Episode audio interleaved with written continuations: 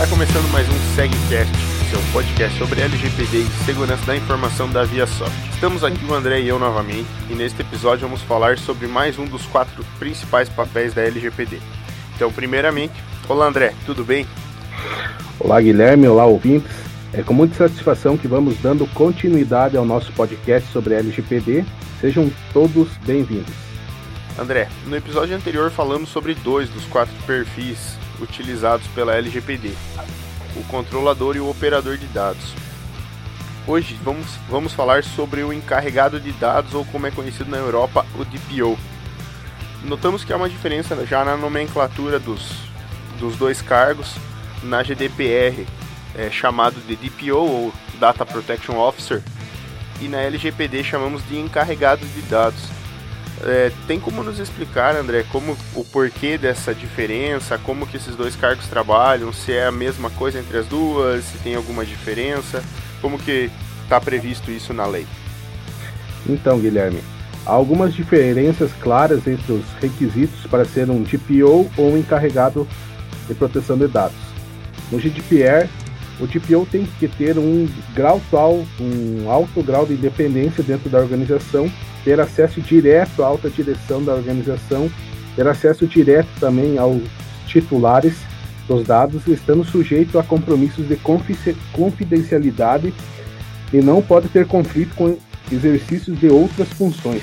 Já na LGPD, as atribuições do encarregado são mais brandas, limitando a função a funções de aceitar reclamações e comunicações dos titulares e prestar esclarecimentos e providências recebendo também as comunicações diretas da NPD, realizando a orientação de funcionários quanto à proteção de dados e executar outras atribuições determinadas pela organização. Ele deve também se envolver com todas as questões de proteção de dados, participar de reuniões da gestão da empresa, recebendo informações sobre as atividades de tratamento e interagindo com o mais alto patamar diretivo da organização. Dessa forma, o encarregado deve estar presente e opinar nas tomadas de decisão que impactem na proteção de dados. Certo, André. E esse encarregado da empresa, ele tem que ser especificamente um funcionário da empresa que vai ser nomeado como encarregado ou ele pode ser uma, uma empresa contratada e esse, esse encarregado se torna um, um terceirizado e, a, e, a, e essa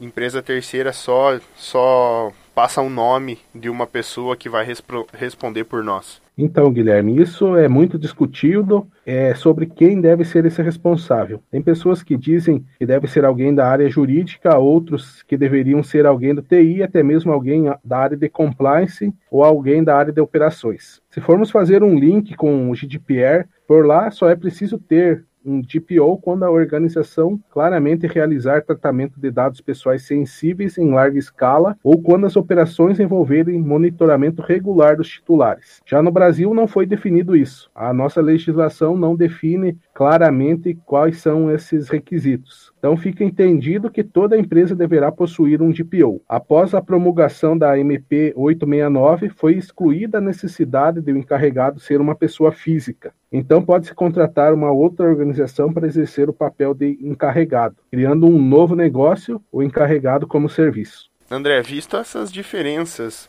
entre a, o DPO e o encarregado de dados, visto essa questão de, de ter um encarregado como serviço, essa pessoa teria que ser alguém da área jurídica, por exemplo, alguém formado em direito, essa pessoa teria que ter alguma especialização ou poderia ser alguém de, de alguma outra área com uma especialização nessa área? Como que funciona isso? A lei pede algum pré-requisito desse, desse cargo? Bom, Guilherme, mas além disso, nós devemos levar em consideração a capacidade profissional. Não especificamente nós é, teremos profissionais da área do direito, com formação no direito, ou até especializações na área do direito digital, atuando nessa operação ou nesse compliance já que a legislação brasileira não especifica claramente o perfil profissional. É cogitado também aos todos os profissionais, como CTOs e profissionais da área de segurança da informação, dada a ascendência sobre a área de tecnologia da informação. Um dos requisitos que eu observo que também deve ser levado em consideração ao indicar um profissional desse é o conhecimento sobre a cultura da organização. Nada adianta contratar uma pessoa com formação acadêmica ou profissional na área, sendo que ela não conhece a fundo a cultura da empresa, a organização como um todo. Então, o indicado seria uma pessoa que tivesse os conhecimentos da legislação, mas também, em contrapartida, conhecesse também profundamente as estruturas organizacionais, a cultura da empresa como um todo. Entendi. Isso já ajudaria nas adequações que a pessoa tem que fazer na empresa para ficar em compliance com a LGPD, né? Correto. De nada adianta nós termos um profissional altamente gabaritado se ele não conhecer a fundo é, como funciona essa empresa, essa organização. No fim, devemos lembrar que o perfil profissional, embora seja importante, não vai extinguir a necessidade de formação de comitê de suporte a esse profissional na operação de adequação para a proteção dos dados pessoais. André, só complementar então essa parte do comitê ali. É, esse comitê, dependendo do tamanho da organização, para médias e pequenas empresas, normalmente ele tem de duas a três, duas ou três pessoas, e nas grandes empresas de quatro a seis, e ele tem que ser formado por pessoas de, de diferentes áreas para ajudar essa, esse encarregado a disseminar informação, a, os, os treinamentos e também a ajudar a cobrar que a privacidade seja levada a sério, né?